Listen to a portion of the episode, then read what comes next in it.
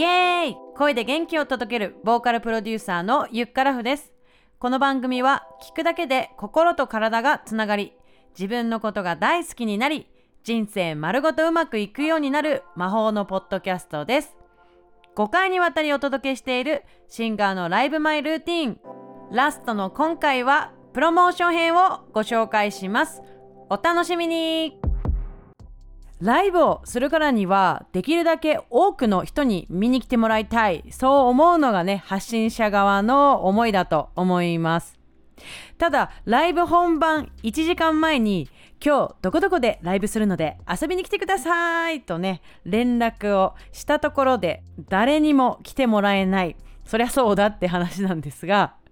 そこで今回はどうやってお客さんを集めるかについて3つお伝えしていきます。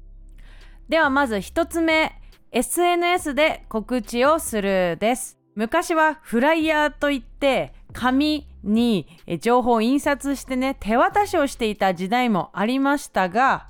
今はやっぱりコロナのこともあって人に会う機会が激減しましたしそれよりは SNS を使って情報を拡散した方がとっても効率がいいですよね。私の場合は主にインスタグラム、ツイッター、フェイスブックそして LINE 公式をやっています。その中でまず拡散力が高いのがツイッターそして Facebook です。でこの2つは画像が付けられて URL リンクが付けられます、えー、そのためですね外部へ誘導しやすいです。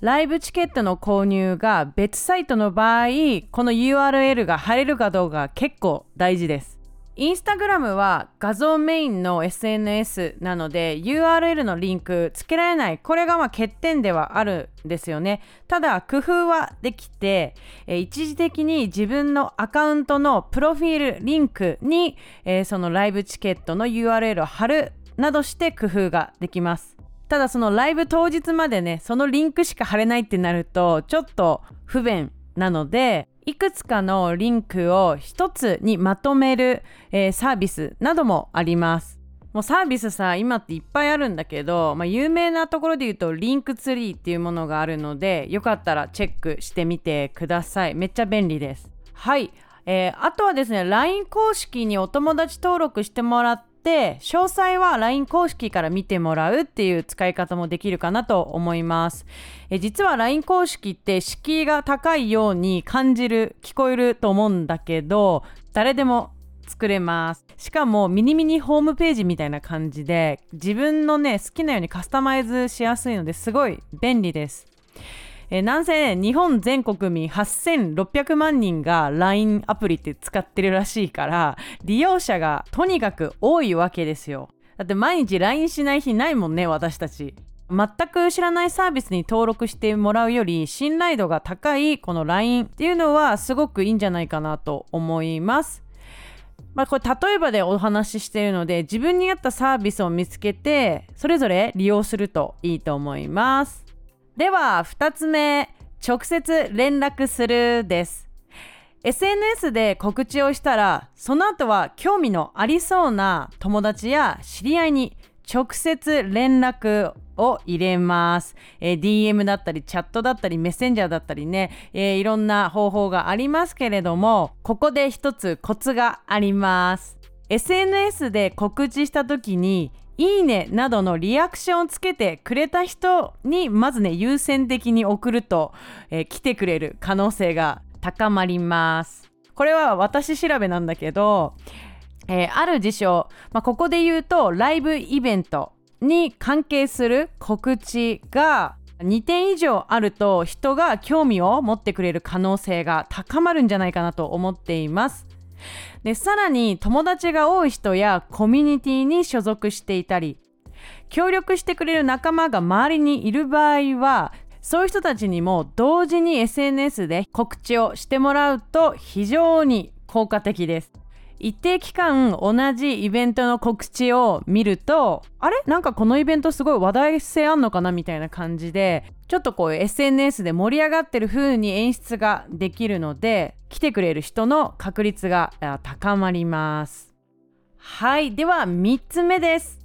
ライブ配信をするです。えこれはライブ前というよりは定期的に行うといいと思います。え定期配信をすることでファンやフォロワーさんとのエンゲージメントが高まり信頼して応援してもらえるようになります。例えば私の場合はこのポッドキャスト番組です。こうねいきなりライブに来てくださいというよりは音楽以外で普段私が考えていることや思いを伝える場として機能させています。機能してますか？自問自答山彦スタイル。でなんでこういうふうに思うかというとこれはその昔インター FM や FM 横浜などのね結構でっかいラジオステーションで番組を持っていたことがあります。はい、えーラジオのね番組って一枠ね月額何百万とかすると思うんだけど、はい、その枠をレコード会社の方が、えー買ってくれて、えー番組を持たせてくれていたという、え流れだったと思うんですけれども、えーその時はともゆかというね2人組ユニットで活動していました、えーこの2人のね、えー女子トークが結構面白いって言ってくださる方も多かったので、え音楽とはまた別の魅力を見せる場として、え機能していましたね。ファンとの交流の場を積極的に設けていたという感じです。えー特に話すことが好きな人には向いてるかなと思いますし音楽以外で語れる趣味とかがある人はめっちゃ向いてると思います。まあなぜならその趣味からねファンになってもらうってこともありえるからです、えーラジオ番組を持つっていうのは結構難しいけど今はこうやってポッドキャストだったりスタンド FM17 ライブポコチャそして LINE ライブなどライブ配信サービスってかなり充実しているので一度アカウントをね登録してみて自分に合ったアプリサービスを見つけてみてはいかがでしょうか。参考にしてみてください。